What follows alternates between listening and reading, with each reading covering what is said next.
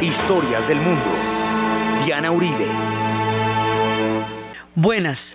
Les invitamos a los oyentes de Caracol que quieran ponerse en contacto con los programas, llamar al 245-9706, 245-9706 o escribir al email diauribe.hotmail.com diauribe.hotmail.com o a la página web www.dianarayauribe.com. Hoy vamos a ver la independencia de la India y la partición, segunda parte.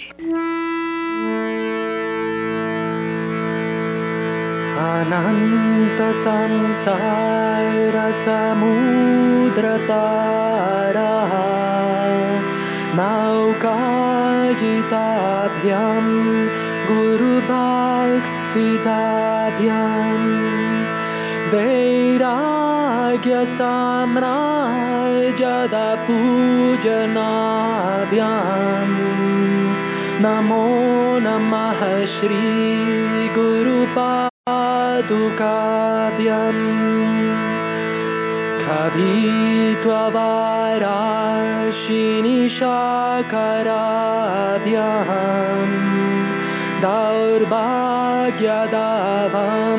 बुधमालिका बुधमाल्लिकाभ्याम् दूरीकृतानां रविपत्तिताभ्याम् नमो नमः श्रीगुरुपादुकाभ्याम्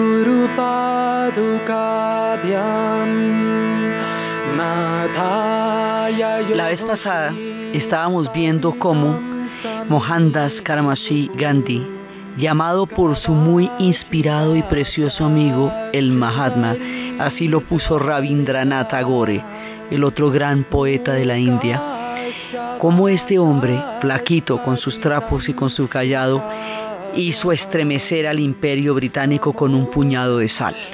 Ahí habíamos quedado. El hombre había boicoteado las manufacturas textileras dando la orden, pidiendo a su pueblo que sacara todo lo que tuviera en el closet que fuera inglés y que lo quemara y que el trapo con el que quedara lo llevara con dignidad. Había ido y había sacado sal del mar y había quebrado el monopolio. Había llevado a su pueblo una oración que no era una huelga general sino una oración. Y empieza toda la campaña, ya digamos con la marcha de la sal, esto ya está realmente eh, pues ya andando verdaderamente. Un momento eh, antes, durante la época de la Primera Guerra Mundial, donde se creyó que después de la Primera Guerra Mundial les iban a la independencia, y no, ahí es cuando sacaron el acta que prohibía hablar del tema, y ahí es cuando se hace la marcha de la sal. Y habíamos visto también como la matanza de Amritsar cuando el general Dwyer había asesinado en una multitud de 20.000 personas a 360 y pico de personas y había herido a más de mil a sangre fría, sin ningún tipo de mediación, en un lugar encerrado, eso había avergonzado a los británicos ante sí mismos, ante el mundo, ante los hindúes, ante los musulmanes, ante el planeta entero, y cómo eso los llevaba a una situación en la cual ya no podían seguir sosteniendo la legitimidad. Los británicos creían simple y que la India era británica. La gente de la India tenía claro que eso no era así. La India tan milenaria, tan ancestral, tan antigua, esta civilización que data desde los tiempos de Mohenjo y Daró, no va a ser de los ingleses porque durante los últimos 200 años la hayan habitado cuando haya estado desde Alejandro Magno. O sea, allá está mucha gente muy importante, los persas. Entonces dicen, no, pues si ustedes fueron el imperio de turno, pero mire, se les va acabando esto. Entonces es la manera como este proceso se pone en movimiento a través de la grandeza del alma. Gandhi se va convirtiendo ya, a partir del momento de la marcha de la sal, el mundo empieza a escuchar su llamado, empieza a escuchar la fuerza de, esta voz de este hombre que está estremeciendo la conciencia humana. Rabindranath Tagore, quien había renunciado a su cargo de Sir, que lo habían nombrado en el momento de la matanza de Amritsar, decía de Gandhi, él se detuvo delante de una multitud de cientos de desposeídos y se vestió como uno de ellos y habló en su propio lenguaje vivió su verdad hasta el final, no solo no citándola de los libros, sino sacándola de su corazón. Por esa razón el Mahatma es el nombre que le dio la gente de la India, ese nombre es su verdadero nombre. ¿Quién más hubiera podido sentir a la India como él lo sintió en la carne y en la sangre? Cuando el amor vino a la puerta de la India, la puerta se abrió de par en par. Gandhi llamó a la India a florecer a una nueva grandeza. Así como en tiempos muy anteriores, Gautama Buda había proclamado la verdad de la solidaridad, de la fraternidad y de la compasión con todas las criaturas vivientes. Acuérdense que en esa misma India estuvo Gautama Buda y en esa misma India estuvo el emperador Ashoka que había hecho la paz con los hombres y con los animales y Gandhi viene a lo mismo hacer con la paz con los hombres y los animales pero sobre la libertad de la India ¿cómo es la propuesta de Gandhi? ¿qué habla él de la, de la hermandad? mi misión es no solamente la hermandad entre la India, no, no solamente de la humanidad de la parte de la India, aunque mi misión es la independencia de la India, aunque en esto estoy totalmente metido, aunque toda mi vida y mi tiempo está dedicado a eso, pero a través de la realización de la libertad de la India yo tengo la esperanza de poder realizar una misión que le hable a la hermandad del hombre, mi patriotismo no es una cosa exclusiva, no es algo que yo abrazo para rechazar a otros, para imponerlo sobre otros, para exponer una expoliación sobre otras nacionalidades. El concepto de un patriotismo no puede de ninguna manera ser eh, excluyente, no puede consistir en que otros sean eh, otros sean despreciados. El concepto de este patriotismo tiene que incluir a toda la humanidad. Mi religión es un patriotismo que abraza la vida. Yo quiero la realización de la hermandad como una identidad no solamente de un país o de un destino, sino de todos los seres humanos. Quiero crear una identidad con todas las criaturas que vuelan, que caminan, que se arrastran sobre la tierra. Quiero no tener confrontación con ninguna criatura viviente.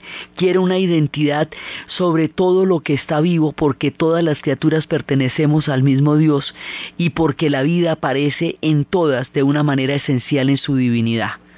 y también estábamos hablando cuando le preguntaban acerca de la brutalidad, él decía, Responder a la brutalidad con brutalidad es admitir la bancarrota moral e intelectual y es empezar un círculo vicioso. Y ahí era donde tenía una razón contundente. Cuando usted empieza la venganza, la venganza nunca tiene límites, porque la venganza nunca produce satisfacción, sino más sed de sangre. Eso lo que hace a las personas es sangrientas del odio y del dolor del otro adictas al odio y al dolor del otro. Entonces usted se mete en lo del exterminio del otro y en lo del dolor del otro. El otro le contesta, usted reacciona conforme a la respuesta del otro y se quiebran en una trama de odios y de sangre que después nadie se imagina de dónde apareció ni quién tenía la razón en un principio. Y hay pueblos que llevan muchos años metidos en esas historias de sangre sin encontrar la salida. La no violencia propone una salida a la historia desde el respeto al otro desde la mirada del otro y desde la coexistencia, o sea, podemos convivir aunque tengamos ideas diferentes. Entonces, a partir de la marcha de la sal ya la cosa está realmente madura. Pero entonces, después va a venir la Segunda Guerra Mundial. ¿Y cuando viene la Segunda Guerra Mundial? En ese momento Gandhi tiene una reacción totalmente inesperada. Le escribe a Churchill. Churchill le tenía mucho fastidio a Gandhi porque lo consideraba el hombre más astuto del planeta. Decía este personaje con su palito y con su trapito me hace ver a mí como un tipo gordo, mofletudo, eh, de gota y de tabaco y me quita toda seriedad. O sea, él se ve como un hombre puro y espiritual y me hace ver a mí como un personaje abyecto. Entonces resulta que efectivamente lo que él hacía era poner a los ingleses en fuera de lugar. Siempre lograba cogerlos con, digamos, en un punto en el cual ellos no sabían cómo moverse. Si reaccionaban con la fuerza, mostraban su brutalidad ante el mundo. Si reaccionaban ignorándolo, esto se hacía cada vez más grande y más ensordecedor. O sea, hay un punto en que los ingleses no saben qué hacer con él. Entonces, cuando le manda la carta a Churchill y le dice, no tiene honor quien ataca a un enemigo en peligro. Mientras Inglaterra esté viviendo la hora más oscura de la historia, la India para la campaña de independencia y la para. Y logra convencer al pueblo de la India que paren la campaña de independencia durante el tiempo que Inglaterra esté peleando la Segunda Guerra Mundial. Porque Inglaterra está en la hora de la desgracia y él no se va a aprovechar de la hora de la desgracia. La manera como él logra que la gente de la India le haga caso es a través de ayunos y es la manera como logró que muchas leyes inglesas se echaran para atrás. Él entendía las necesidades de la gente, había ido a los lugares donde se estaban arruinando por los terribles impuestos que cobraban los terratenientes ingleses sobre las cosechas que ya estaban arruinadas, el índigo que ya nadie compraba y logró tratos justos para ellos. Entonces él tenía una manera, negociando y ayunando y le ayunaba lo mismo a su gente que le ayunaba a los ingleses. Y esos ayunos movían tan poderosamente la mente de los otros. O sea, lo que se trata aquí es de un proceso que transforma el corazón y la conciencia del otro. Por eso es que el fin de la no violencia no es derrotar al enemigo, es avergonzarlo, es ponerlo de manifiesto frente a su propia injusticia. Entonces de esa manera le mueve el corazón y lo hace pensar distinto. Era la forma, él va a utilizar la humildad como arma frente a los intelectuales que consideraban que sus ademanes eran demasiado folclóricos y que se sentían mucho más que él porque procedían de, una educación más inglesa, él se portaba con toda humildad.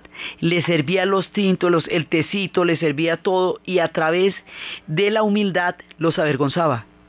Entonces era lo que hacía era descolocar al otro, hacerlo incompatible con su propio rol a través del ayuno, a través de la humildad, a través de los caminos, de las marchas, a través de la no violencia, a través de la no respuesta a las agresiones y a través de la audacia. Y el mezclando todos estos elementos, habíamos visto la vez pasada cómo él había tomado de Henry D. la teoría política de la desobediencia civil, del señor Jaina la no violencia y la renuncia a las pasiones extremas y, y al odio y a la rabia, de Gautama Buda la solidaridad y el sentido de la compasión por el otro, como había tomado de los ingleses el Estado de Derecho y el concepto de ciudadano y el concepto de individuo y el concepto de libertad y cómo había acuñado todos estos términos y de la espiritualidad de la India, la fuerza para lograr la independencia y de su convivencia con hindúes, musulmanes, sikhs, judíos y cristianos, el sentido de que es un solo Dios, el que todos sienten aunque haya muchas maneras de adorarlo y aunque haya muchos íconos. Entonces, con una espiritualidad tan fuerte, con una teoría política tan clara, con un conocimiento tan profundo de los ingleses como de los hindúes, como de los musulmanes, el hombre para la campaña de independencia punta de ayuno. Cada vez que había un brote de violencia, él ayunaba, porque él decía lo siguiente frente al terrorismo. El terrorismo no solamente le da motivos y legitima al otro, porque un acto de terrorismo como es ciego, como es brutal, como lo que busca es el dolor, como lo que busca es la, eh, la paranoia, el miedo, eh, dejar al otro en una sensación de confusión y de rabia, entonces da, legitima los pretextos para represiones gigantescas. Entonces dice, por un lado, le daríamos un pretexto a los ingleses para que nos acabaran, y por el otro lado, al utilizar el terrorismo como arma, ¿qué clase de líderes estaríamos formando si necesitaron de ese tipo de métodos para hacer valer sus ideas? ¿Podríamos confiar en ellos después cuando han asesinado para hacer valer en lo que creen? Por un lado, y por el otro lado dice, una campaña de independencia que se hiciera con esos métodos sería algo de lo cual yo no quisiera formar parte porque los fines y los medios no son separables y los medios pueden destruir el fin más puro. Usted puede tener los ideales más fantásticos, pero si lo hace de una manera brutal, engendrando dolor y creando los círculos viciosos de la venganza, deslegitima su causa, aunque sea la más sagrada, sublime y razonable de las causas. Entonces por eso sus métodos son el ayuno. Y el único que se pone en peligro cuando ayuna es él mismo. Su método es el ejemplo. Si está ante los desposeídos, él se, tuvo a sí mismo como un desposeído. ¿sí? Su método es la humildad poner al otro en vergüenza frente a su propia arrogancia. Cuando él asumía semejantes posturas de humildad, los otros empezaban a sentirse tontos en su profunda arrogancia y en su pedantería. O sea, pone la pedantería en ridículo a través de la humildad. Y así era que todo el mundo lograba entender su llamado porque sus voces salían desde la fuerza del Espíritu y la gente lo seguía. Entonces, paran la campaña durante la Segunda Guerra Mundial, lo cual además es razonable desde el punto de vista político, porque si Hitler hubiera ganado, con ese hombre no podía hacer absolutamente nada y los ingleses estaban librando una batalla que como ellos mismos decían, aunque ellos la libraran solos, no era por ellos solos, era por todos los hombres libres del planeta. Semejantes frases después han sido usadas como retórica, pero en aquella época fueron literales. Inglaterra solita estaba defendiendo a toda Europa y a todo el mundo del poder del nazismo. Europa había caído por completo, el ejército había estado arrinconado en Dunkerque, Inglaterra no se rendía, Inglaterra no se dejaba vencer, Estados Unidos todavía no había entrado en la guerra, Inglaterra libró en su pechito todo el peso de la Segunda Guerra Mundial durante un año. Después de la entrada de los Estados Unidos ya las cosas cambiaron y Rusia también libró el peso de la guerra sobre su pecho.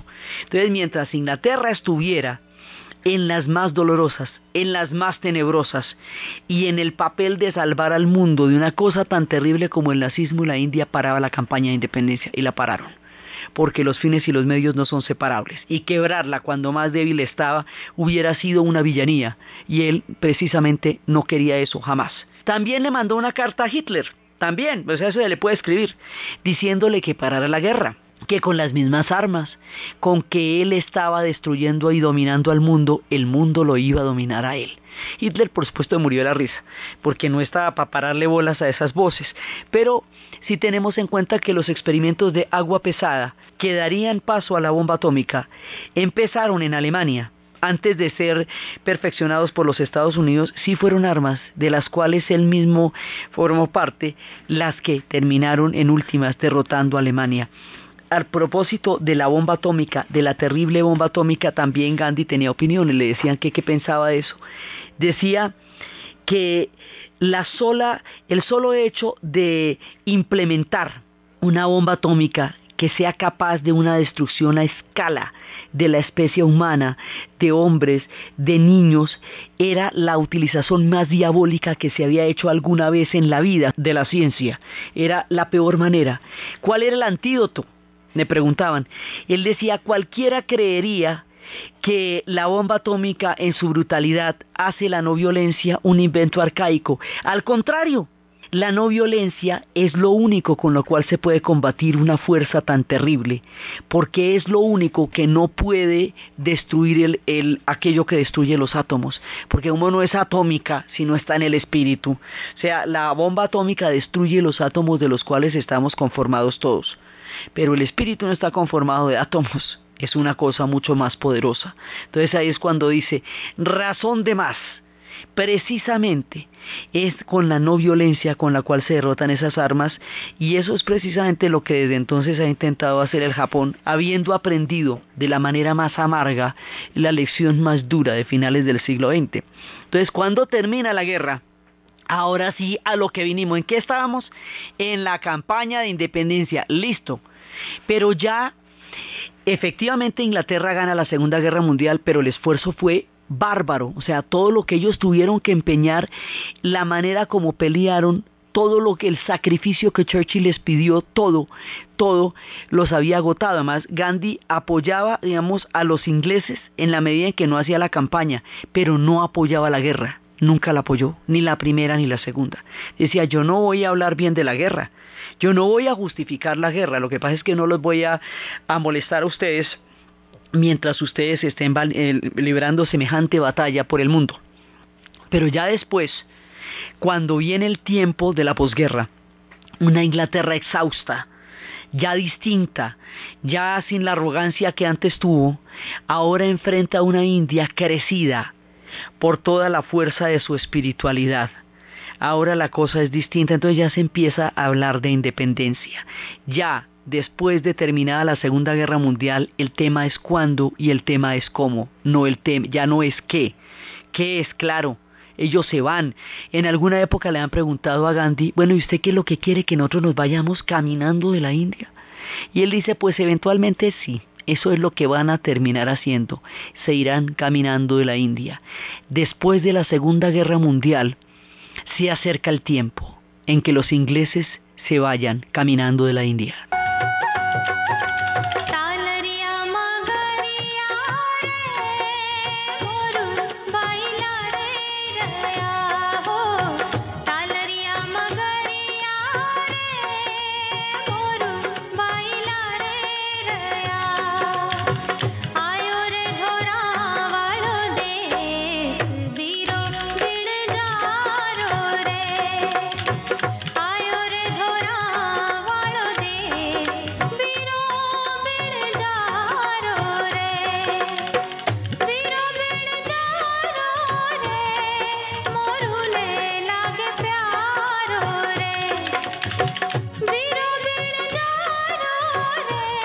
Mountbatten ha sido nombrado el último virrey de la India. Lo nombran para recibir el último cargo, la última vez que la India va a tener un virrey, porque ya el tiempo británico se acaba. Ya la grandeza, ya el esplendor, ya el sueño pasado, la India se va a ir convirtiendo en un esplendor del pasado, en un antiguo recuerdo lleno de nostalgia. Ya no será parte de los británicos. Churchill decía, la independencia de la India asestará un golpe mortal a la Gran Bretaña, la convertirá en un país insignificante. La independencia de la India es el fin del imperio británico. Ya después caerán sus posesiones en otras partes, el África emprenderá una descolonización a gran escala, pero el imperio termina cuando se vayan caminando de la India. Entonces ya se acerca el tiempo, la India va a ser libre, pero hay problemas graves, hay problemas muy complicados. Gandhi libró muchas luchas a lo largo de su vida, una de las cuales fue la lucha por el derecho de los intocables. El sistema de castas le asigna a los intocables un rol terrible, un rol de indignidad, un rol de degradación, el sentido de que manche la casta superior con el hecho de caminar por su calle o beber de su copa. Entonces empieza a luchar por los derechos políticos, los llama hijos de Dios, los considera parte de toda la creación divina y lucha por ellos denodadamente, por abolir los, no solamente los privilegios, sino la, el deshonor, la situación tan terrible de la gente descastada por un lado, lucha por el derecho de las mujeres, por el derecho de las viudas, que tenían un destino desastroso. La viuda, después de la muerte del marido, vivía media vida. Es decir, tenía que dedicarse a mendigar, se rapaba la cabeza, quedaba vestida de blanco en un rincón viviendo media vida, o se lanzaba a la pira funeraria del marido, que era lo que se llamaba sati, pero eso fue prohibido por los ingleses en los tiempos de la administración británica. Entonces, el derecho de las mujeres el derecho político de la mujer, la igualdad de las mujeres, el derecho de los intocables, fueron dos de sus luchas fundamentales. No logró todo lo que pudo, pero bastantes cosas cambiaron con todo lo que él dijo, el derecho a poder rezar a todos los dioses en los templos, en que hubiera toda clase de hermandad en los templos, la hermandad en todas sus formas, la hermandad como la entendió Buda, la hermandad como la entendió Asoka, la hermandad como la han entendido espíritus que han iluminado la India en otras épocas. Entonces, hasta ahí se podía, pero el tema es que hay una parte ya cuando se acerca a la independencia, se produce un fenómeno que es eh, parte fundamental de las descolonizaciones y de las independencias de los países. Y es que cuando hay un enemigo común, todo el mundo se unifica contra él.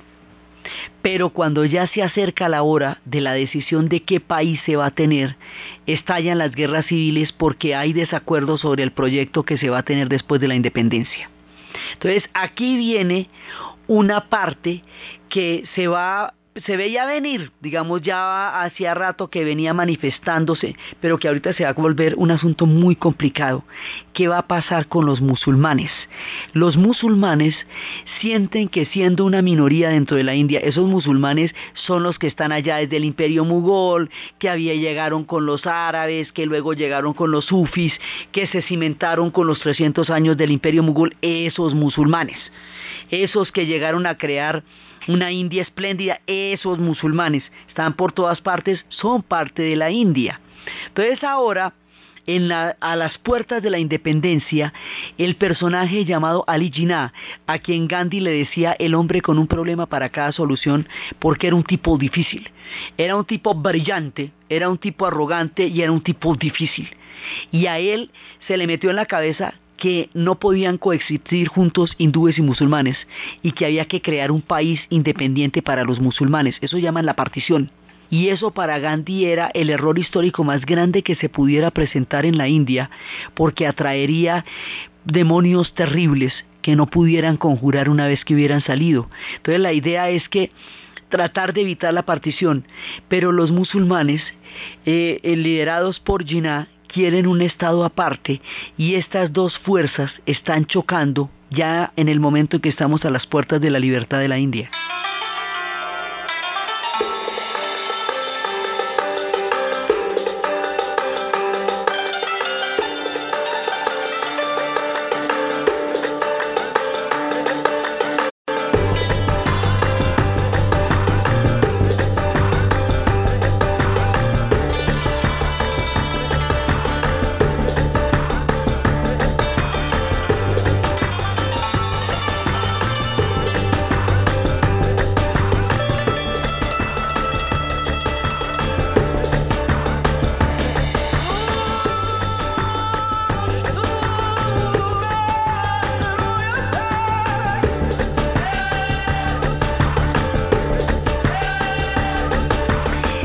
Entre hindúes y musulmanes es muy complejo porque por un lado durante mucho tiempo ni se distinguían.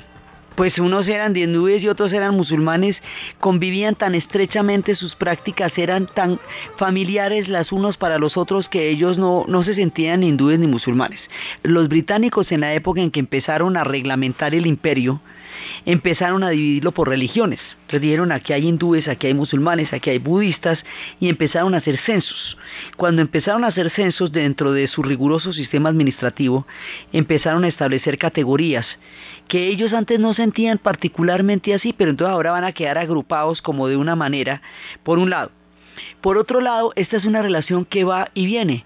En tiempos de Akbar, la convivencia entre los hindúes y los musulmanes fue tan ejemplar que eso le dio la grandeza al imperio mugol. El tiempo en que los rajás y los mugols llegaron a encontrarse para juntos construir un templo maravilloso, un tiempo de sabiduría, ese espíritu de Akbar que era capaz de entender a todas las religiones, a los budistas, a los cristianos, a los musulmanes, a los judíos, a los hindúes, a los sikhs, a los jainas, y que hacía los seminarios, eso también es parte de la India. Eso también es parte y es el espíritu que Gandhi convoca, que es el espíritu en que todo el mundo está de acuerdo, en que participa de la divinidad y de lo sagrado, en cualquiera que sea la manera como lo llame o lo denomine. Pero también se acuerdan de Aranjasu, el hijo de Chayahan, el hombre que construyó el Taj Mahal y que quedó allá encerrado por su propio hijo cuando iba a hacer la segunda parte, su propia tumba, y que tenía un hijo que se llamaba Dara, que había heredado el espíritu de convocatoria y de fraternidad de su abuelo Akbar, pero es derrotado por Aranjasu y Aranjasu va a ser el que va a traer la intolerancia y va a traer la discordia a pueblos que habían coexistido mucho tiempo juntos. Eso también pasa. Los hay de unos y los hay de otros. Épocas en que pasan unas cosas y épocas en que pasan otras. Y aquí, a las puertas de la libertad, empieza el problema de la creación de un Estado musulmán.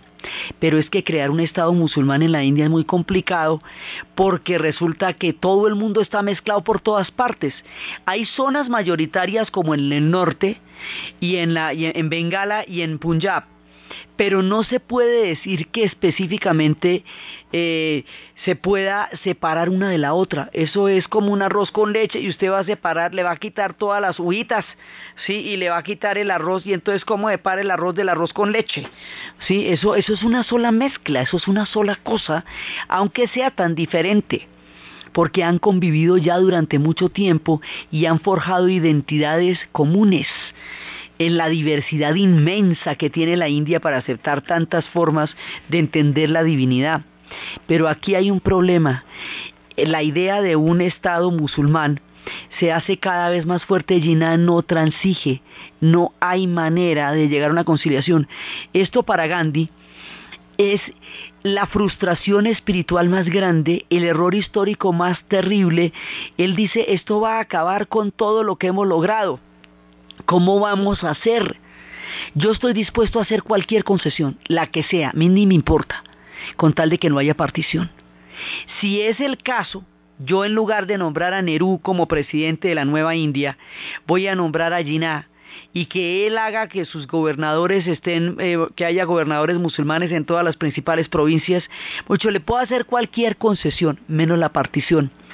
Y la India, que había dado una lección tan grande al mundo, en este momento se quiebra entre los dos ojos de la India, como llamaba él a los hindúes y a los musulmanes, y parece no poderse redimir de ese abismo que se abre entre los dos cuando ya llega la época de la partición. Entonces, cuando estalla la violencia en Calcuta, Gandhi ayuna, ayuna hasta morir casi, y en casi sobre la agonía la gente empieza a botar las armas, los cuchillos, las hachas y empiezan de nuevo a tomar la no violencia. Lo logra en Calcuta, lo logra en algunas partes, pero la mecánica que se genera ahí no la pueden hacer. Entonces, cuando se están empezando a dar los traslados, estamos hablando de que más de 10 millones de personas están movilizándose. Unos, los musulmanes que están en el sur de la India, van a atravesar toda la India para llegar al norte y los hindúes que están en el norte de la India van a atravesar el mismo trecho para llegar al sur. Entonces la idea es que van a hacer un estado arriba que se llame Pakistán. Pakistán se va a llamar el país de los puros. Y allí van a vivir los musulmanes. Pero como están tan supremamente mezclados, esto es como desbaratar una bufanda que tiene cuatro colores de hilos. Usted no puede desbaratar la bufanda sin acabar con todo el tejido. Son hermanos, lo han sido durante mucho tiempo y específicamente las tierras de Bengala y las tierras de Punjab son tierras famosas por la coexistencia entre hindúes y musulmanes a lo largo de muchos, muchos años. Entonces se va a romper una cosa que no estaba rota, se va a romper una cosa que era una unidad, se va a partir algo que era indivisible era el espíritu de convivencia de estos dos.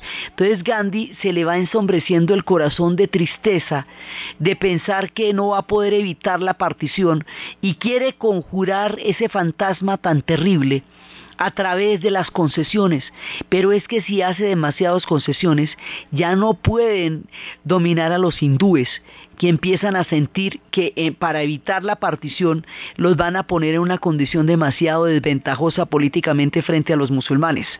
Pero los musulmanes están siendo perseguidos por los hindúes y los hindúes por los musulmanes, porque unos y otros eh, eh, cometieron episodios terribles. Después vamos a ver, cuando ya estemos en la creación del Pakistán, cómo fue terrible la partición, cómo llegaban los trenes muertos, llenos de gente muerta hacia las estaciones, cómo unos y otros son culpables de crímenes terribles durante la época de la partición y cómo Gandhi trataba de conjurar eso y no era suficiente, no bastaba, su alma no podía, pudo con los británicos, pudo sacarlos de allá, pero no pudo con las divisiones religiosas una vez que se plantearon y esa fue su gran tragedia. Entonces él está a puertas ya de la, de la muerte, la libertad está en las manos y toca, ¿cómo era? Que toca decirle a los ingleses, ayúdenos con este pedacito, porque no sabemos qué hacer, la verdad. Entonces le piden a Mombaten que se quede un poquito más para poder establecer esa partición. No se ponen de acuerdo.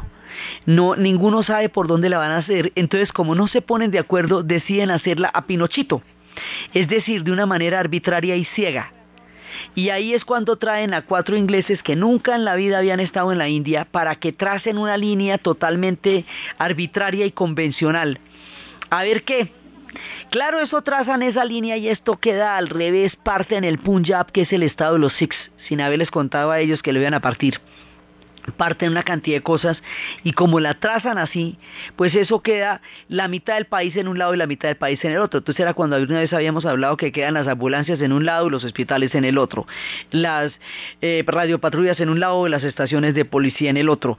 O sea, toda la, la funcionalidad de un país que está integrado, de un pueblo que está integrado, se rompe y la mitad queda a un lado y la mitad queda en el otro, sin que ninguno de los dos cumpla el papel para el cual fuera asignado porque eran un solo pueblo y una sola provincia. Esto va a generar traumatismos enormes, unos niveles de violencia muy fuertes y una tragedia histórica de la cual la India todavía no termina de reponerse porque este pedacito aún no lo han terminado de arreglar.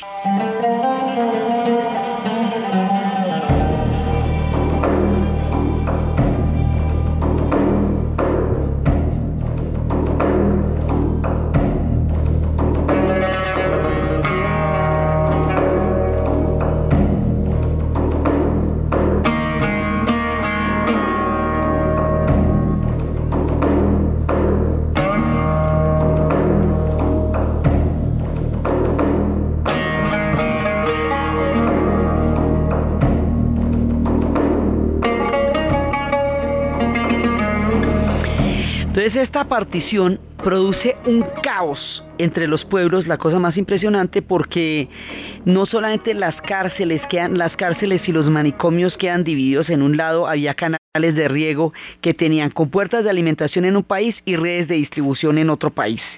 Los límites atravesaban las aldeas, incluso hubo, momentos en que cortaban una casa por la mitad y la casa quedaba en Pakistán un pedazo y la otra mitad quedaba en la India. Se repartían bienes públicos, moneda, organizaciones de servicios, policía, justicia. Imaginen lo que es desbaratar un país, el correo, las escuelas. O sea, esto no hay quien lo arme y resulta que ahí es cuando están armando su propio país. Hay un libro que se llama Esta noche la libertad, que es escrito por Dominique Leparé, los que escribieron Art de París y La ciudad de la alegría, y cuenta de la noche, la, esa noche del 14 al 15 de agosto, cuando sea el 47, cuando sea la independencia, y resulta que en ese momento los astros dicen que es una fecha fatídica, pero claro, los ingleses no están para astrologías y no cambian la fecha y la situación fue muy difícil. Y Gandhi va ayunando y ayunando y siente que se le está desbaratando de las manos todo aquello que logró, que le habían dado una lección al mundo y ahorita estaban agarrados de una manera tan dolorosa entre sí, pueblos que son hermanos. Entonces él se va angustiando tanto con lo que va a pasar, tanto, tanto, que dice yo voy a Pakistán a pactar con ellos lo que toque. Pero lo importante es que una sola India salga de aquí y no dos. Pakistán es la otra India. Entonces, cuando él se va para Pakistán, la noche anterior a irse para Pakistán, era el día del ayuno, había pasado, digamos, al otro día se iba a ir, eh, se levanta por la mañana, él tiene un día de ah, oración, la gente va a su jardín para la oración de la mañana, y cuando están todos en la oración de la mañana, un hindú de un grupo fanático religioso extremo, pensando que el viaje a Pakistán le daría unas concesiones que ellos no estaban dispuestos a permitir, comete el horror de los horrores. Asesina al Mahatma Gandhi en plena oración, se hace pasar por uno de los fieles y lo mata. Y el mundo no puede creer lo que acaba de pasar. La violencia se detiene instantáneamente. Ni un acto más se vuelve a producir después de la muerte del Mahatma porque nadie puede creer la vergüenza sobre sus corazones. Y acaba de ocurrir el luto más grande de la historia. En ese momento, uno de los propios hindúes ha matado al Mahatma.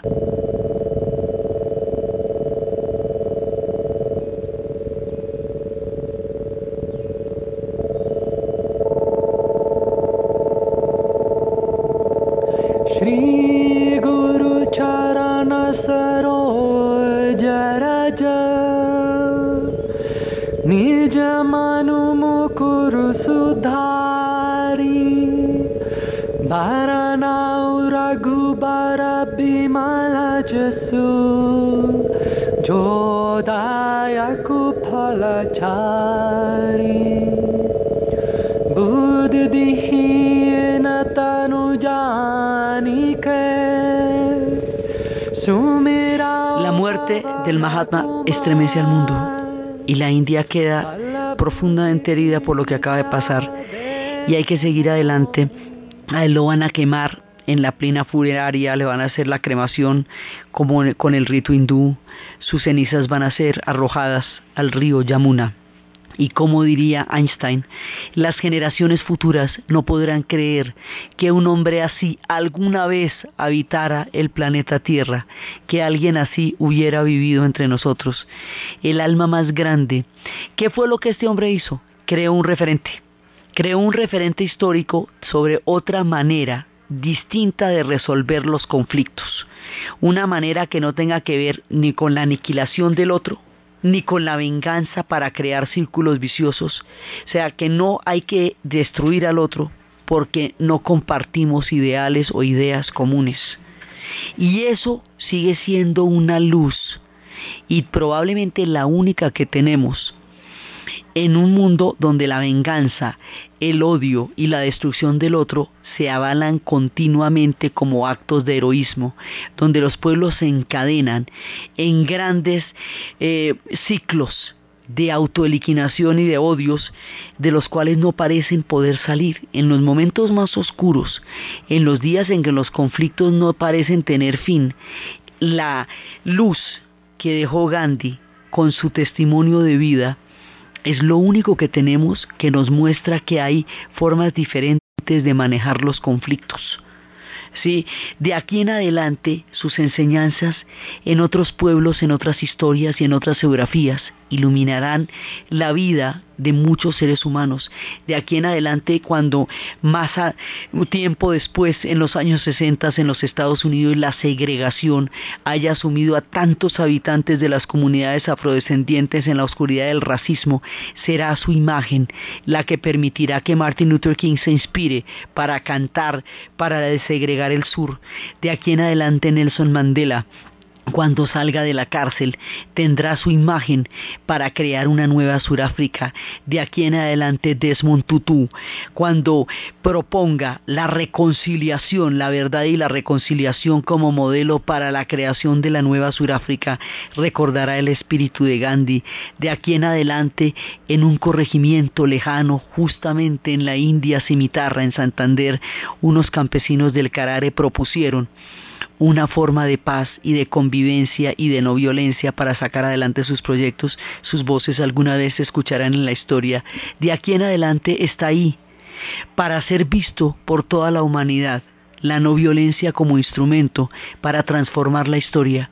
De aquí en adelante el antecedente de haber sacado a los británicos caminando de la India, el día que bajó la bandera inglesa y subió la bandera del color azafrán, del color blanco y del color verde, con la rueca en la mitad, la bandera de la India, la India se había hecho independiente, se había independizado con la fuerza de su espíritu lo había hecho con una dignidad histórica que le dio una lección al mundo entero y que partió en dos la historia del siglo, porque aparte de este experimento maravilloso y de este recurso al alcance de todas las almas que abracen la verdad, como decía él, lo demás han sido guerras guerras y conflictos gigantescos. El siglo XX se salva por Mahatma Gandhi si algún día las civilizaciones de otros planetas nos fueran a medir por nuestro grado de capacidad para entendernos los unos a los otros. Entonces, de aquí en adelante su legado transformará la conciencia humana. Habrá generado un peldaño más en la evolución espiritual del planeta. De aquí en adelante empiezan las lecciones que él va a dejar para el mundo. La India queda petrificada, pero tiene que construir un país. Tienen que hacerlo porque ¿qué más hacemos? No es que ya, ya pasó lo que pasó. Entonces, pues a quién le toca? A Nerú. ¿Y cómo vamos a hacer? Como, digamos, vamos a tomar una serie de elementos para crear un país. ¿Qué idioma le vamos a poner? El inglés. ¿Por qué? Porque ellos tienen más de 700 lenguas, tienen 38 alfabetos. Entonces, el inglés es el único eh, idioma con el que nadie nace en la India. Todo el mundo lo tiene que aprender.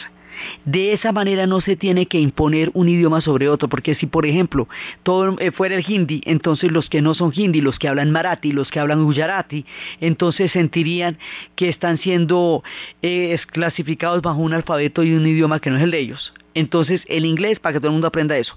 Quiere decir eso que los documentos oficiales y que todos los documentos políticos se van a hacer en inglés y la gente tiene que aprender inglés porque esa es la manera en que se entienden todos, porque la diversidad de la India es inmensa. ¿Qué religión le vamos a poner a esto? Si tiene tantas. Ninguna, es un Estado laico para que ninguna religión se imponga sobre las otras. Con lo que acaba de pasar del lío de la partición, si además llegara a haber una religión oficial, eso no habría cómo sostenerlo. Entonces es un Estado laico. ¿Qué tipo de régimen político va a gobernar la India después de la independencia? La democracia. Y eso la va a convertir en la democracia más grande del planeta Tierra.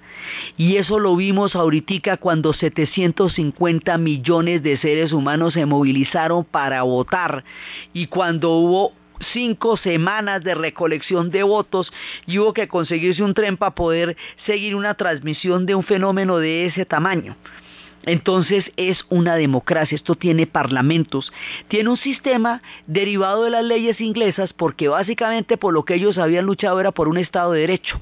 Un momento en los tiempos en que se estaba discutiendo la independencia que decían, pero ¿qué hacemos? Y si nosotros nos vamos y ustedes se agarran entre hindúes y musulmanes, entonces, ¿cómo vamos a hacer ese síndrome que tienen los imperios que piensan que sin ellos no se pueden gobernar los pueblos? Entonces Gandhi les decía en su momento, pues si ustedes se van y, quedamos con un problema muy grave, el problema es nuestro, pero ya no es de ustedes.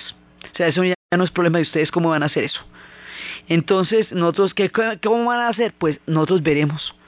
Nosotros veremos fue que lograron sacar adelante un país el más grande del planeta, un país gigantesco. Entonces ahí viene la figura de Patel. Patel va a pactar con los rajas y con los maharanis y con, las, con los ranas y con todos esos reyes de reinos gigantescos que todavía quedan y que bajo el imperio británico formaron parte, digamos, casi, eh, casi como de tributo de ellos, ahora son reinos independientes como lo eran antes de la llegada de los mugols, como lo eran desde siempre, porque lo que se acabó fue el Raj británico, como Raj significa reinado, reino, Raja es el rey, el Raj británico lo llamaban ellos, se acabó. Entonces los ingleses pues efectivamente van para su casa, se quedan sin imperio y los musulmanes tienen que construir un estado.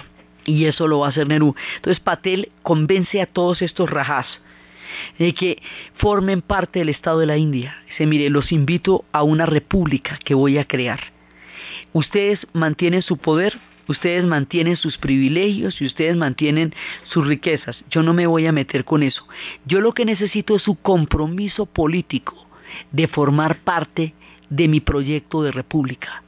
Estamos creando la India y los logra convencer uno por uno. Esa, esa vuelta la va a hacer Patel y sin eso no hay India porque no ve que eso es un montón de gente. Entonces están trabajando a todos los niveles. Gandhi trabajó por los desposeídos para hacerles sentir que esa India era suya. Patel trabajó con los Rajas para que formaran parte de la República. Nerú organizó la sociedad. Toda esta diversidad se va a convertir ahora en un Estado nacional. Y eso es un trabajo monumental, es una obra gigantesca. Y esa la hace Nerú. Probablemente menos llamativo, menos carismático, con menos miniseries, pero no menos grande. Nerú es un hombre enorme y es el padre también del arquitecto de la nueva India junto con Patel. Y mientras tanto, ¿Qué pasa con Pakistán? Se acaba de formar el Estado pakistaní. ¿Cuál será su...